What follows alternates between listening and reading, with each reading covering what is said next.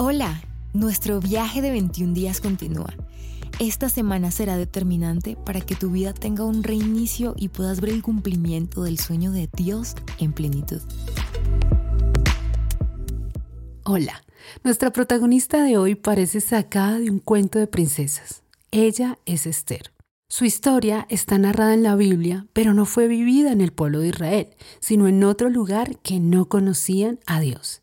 Esther aparece en la historia después de que una reina llamada Basti no quiso presentarse en un banquete. La verdad, esta historia tiene muchos banquetes. El primero, voy a hablar del primer banquete. El rey Asuero era un hombre muy poderoso. Tenía en su reinado 127 provincias y ejercía un dominio y poderío en todo el territorio.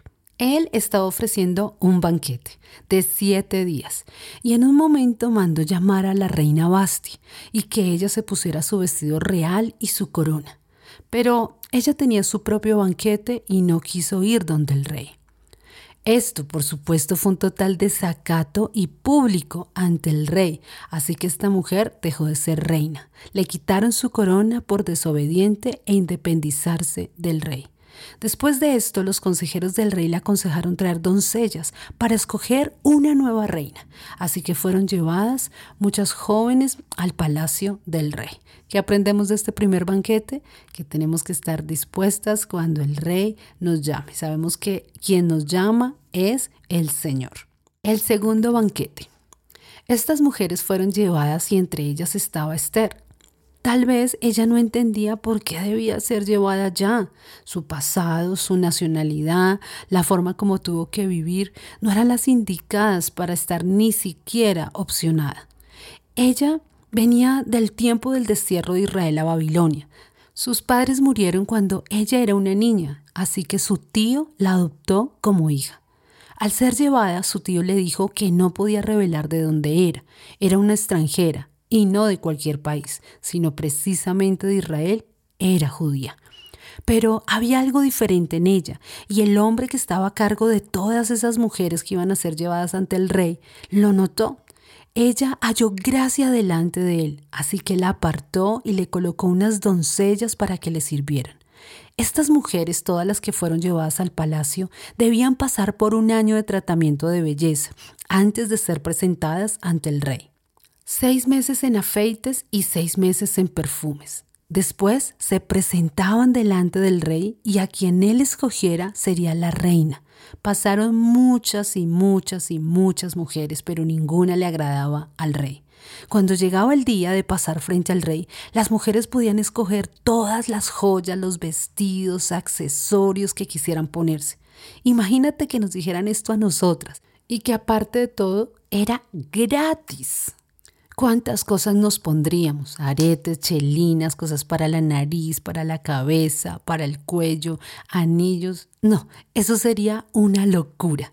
Sin embargo, el que estaba al cuidado de las mujeres le dijo a Esther, con dos o tres cosas que te pongas será suficiente. Tú tienes algo especial y no necesitas tanto accesorio.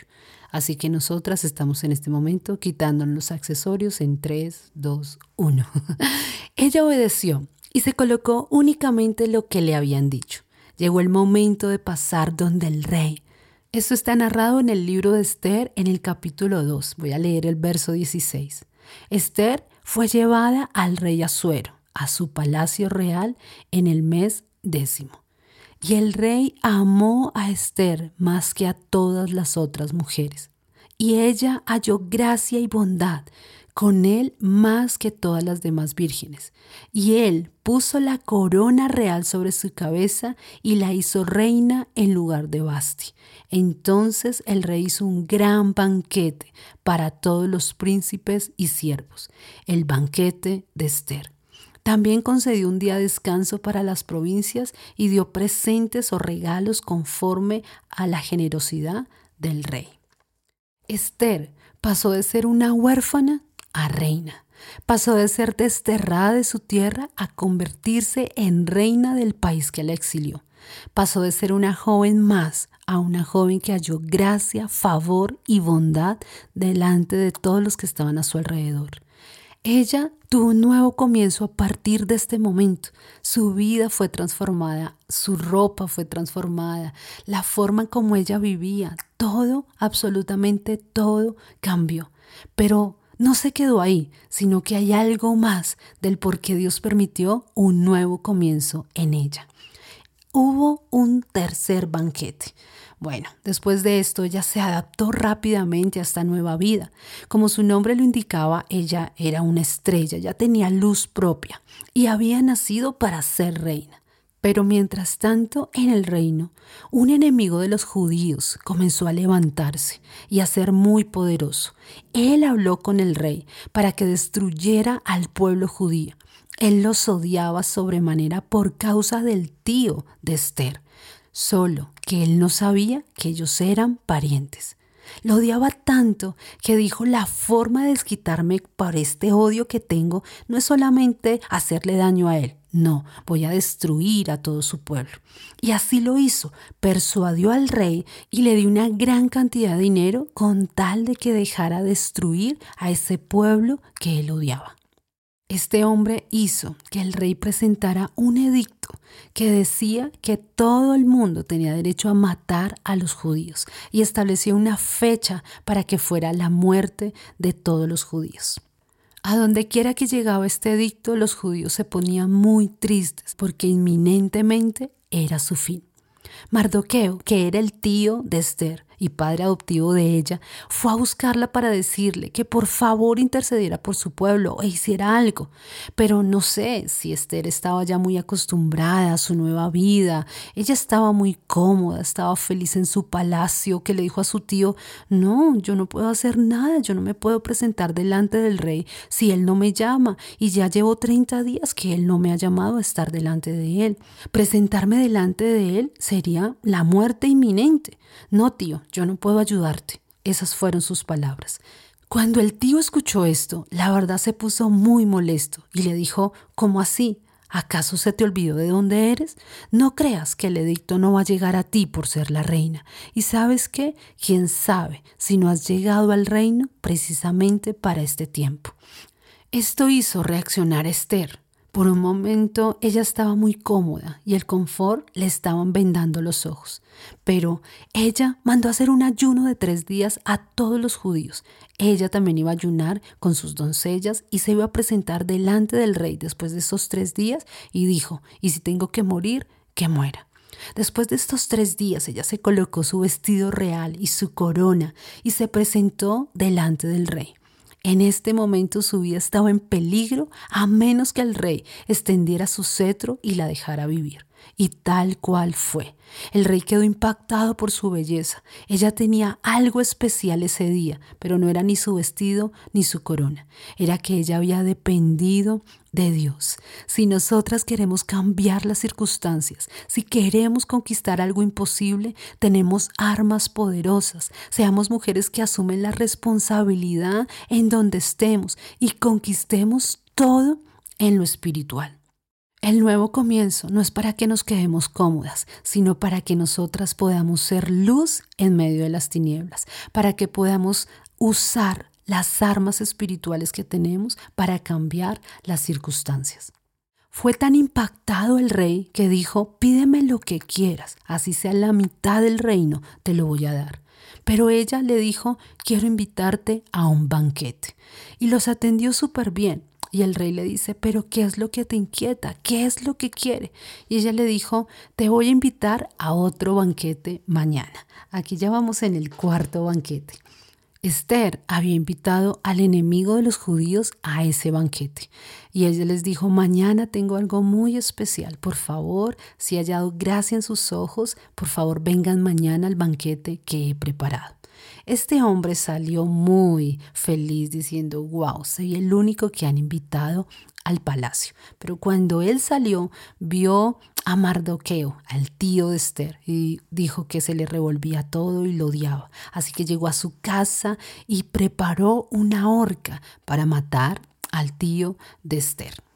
Pero Dios es experto en cambiar los planes de nuestros enemigos. Esa noche el rey no pudo dormir y mandó que le leyeran las crónicas del rey. Justo en esa lectura se hablaba de cuando el tío de Esther, Mardoqueo, había salvado la vida del rey. Y él dijo, ¿lo hemos honrado por esto? Y la respuesta es, no, la verdad nunca se le ha dado una recompensa. Y el rey mandó llamar, en ese momento estaba ahí el enemigo de los judíos, y le dijo, ¿qué haríamos para poder honrar a un hombre que quiere honrar? Y él dio todas las cosas que debía hacer pensando que lo iban a honrar a él. Y él dijo, ahora corre y ve y lo haces con Mardoqueo que está a la entrada. Llévalo en el caballo real, dale una huerta por todo el pueblo y que todo el mundo sepa que así voy a tratar a las personas que quiero honrar. ¿Se imaginan lo que este hombre sintió de tener que dar la vuelta a aquel al que él había pensado matar y tener que decirlo, este es el hombre que queremos honrar?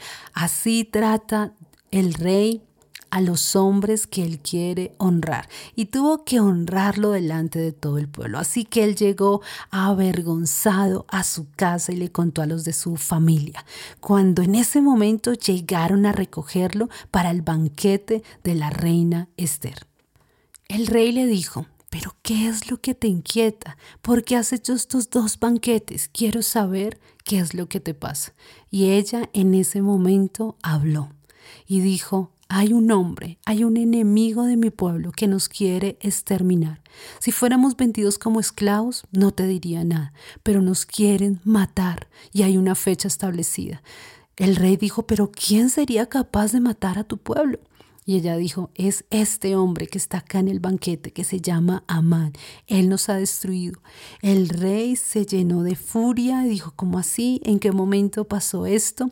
Así que Amán se sintió descubierto y empezó a coger a la reina Esther y a decirle, no, por favor, por favor, no, no me vayas a hacer matar. Y cuando entra el rey, ve que está forcejeando con la reina y dice, ya, es el momento. Se lo llevan y lo ahorcan en la misma horca que él había preparado para Mardoqueo. Dios es experto en cambiar las circunstancias cuando nosotros entendemos el llamado que tenemos y el por qué nacimos. Después de esto vino la liberación para los judíos. Ellos ya pudieron defenderse, se mandó un edicto y pudieron tener un banquete de celebración. ¿Con qué quiero dejarte? Nunca menosprecies el llamado de Dios. Dios te escogió para este tiempo específico. Todas las mujeres que les permitió tener un nuevo comienzo fue porque Él tenía un plan de salvación. Tal vez Dios te ha permitido este tiempo, nacer de nuevo, tener una nueva oportunidad, pero porque Él quiere salvar, restaurar a tu familia, traer algo nuevo para todos ellos. No seamos como Basti, que menospreciamos el llamado, sino seamos como Esther, que a pesar de las circunstancias, que a pesar de nuestro pasado, que a pesar de que tal vez fuimos huérfanas o tuvimos un pasado muy difícil, Dios puede transformarlo en una bendición y nos lleva de una condición mínima a una condición de bendición. Entonces, quiero preguntarte, ¿para qué te ha llamado el Señor en este tiempo? Tienes que descubrirlo, pedirle al Señor cuál es ese llamado y qué es lo que debo hacer en este tiempo. Bueno, espero que hayas aprendido tanto como yo. Disfruté este podcast, así que espero que lo hayas disfrutado también. Nos escuchamos mañana. Gracias por conectarte a la segunda temporada y hacer parte de este nuevo comienzo.